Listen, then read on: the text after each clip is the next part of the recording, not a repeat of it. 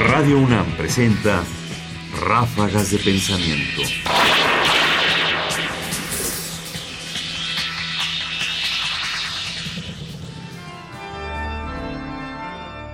¿Es elitista la radio universitaria? La radio universitaria es elitista. En confrontación, por ejemplo, con la radio privada, es una radio solo para algunos. Raúl Cosío, exdirector de Radio UNAM en un momento posterior al 68, responde de esta manera al problema. Decían que la radio universidad era una radio elitista, una radio que era instrumento de unos cuantos intelectuales o burócratas, y que no era ni de los estudiantes, ni de los profesores, ni de los trabajadores, ni de nadie, ¿no?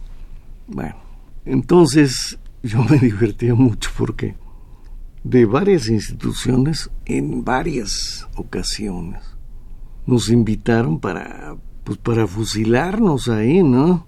A los privados y a, los universitarios. Entonces yo iba por la universidad y generalmente de parte de los privados iba Carlos Flores Álvarez, que era su director de Radio Mil, un tipo muy buena persona, bien intencionado, muy inteligente, muy claro en su idea del radio. Entonces decían, no, pues ustedes son unos comerciantes, no, y ustedes son unos elitistas.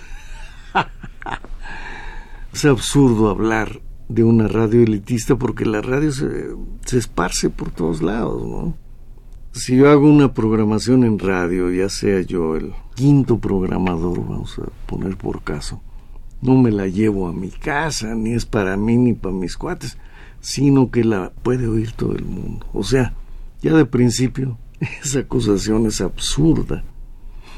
Luego, hay otra cuestión que dice que está por encima de lo que es que debe estar por encima, porque así como la universidad debe estar por encima de la de toda la educación de la República, la radio de la universidad debe estar por encima, porque es la única opción, posibilidad que puede tener el mexicano de asomarse a lo que está por encima de lo que vive diariamente.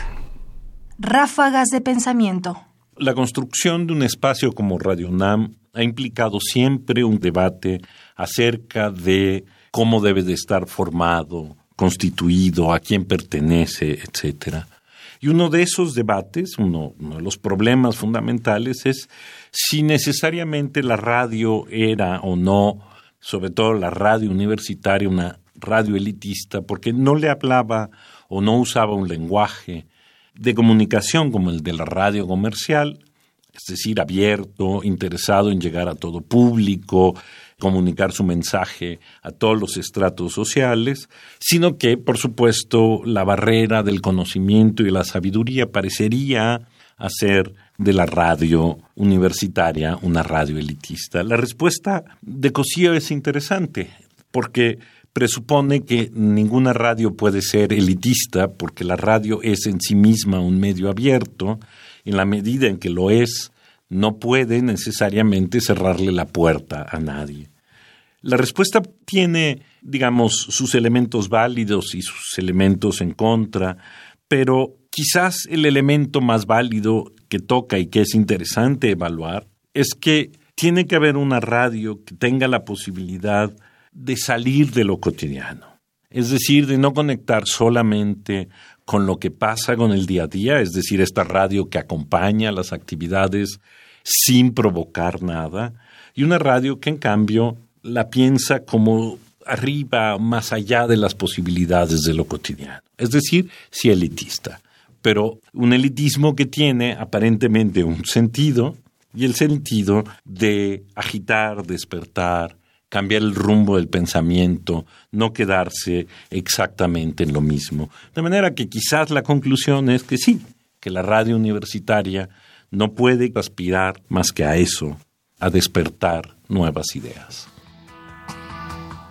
Raúl Cosío, fragmento de una entrevista conducida por Marta Singer con motivo del 60 aniversario de Radio UNAM, 26 de mayo de 1997. Comentarios, Ernesto Priani Saizó. Producción, Ignacio Bazán Estrada. Más información en la página ernestopriani.com. Busca el podcast en www.radiopodcast.unam.mx diagonal podcast.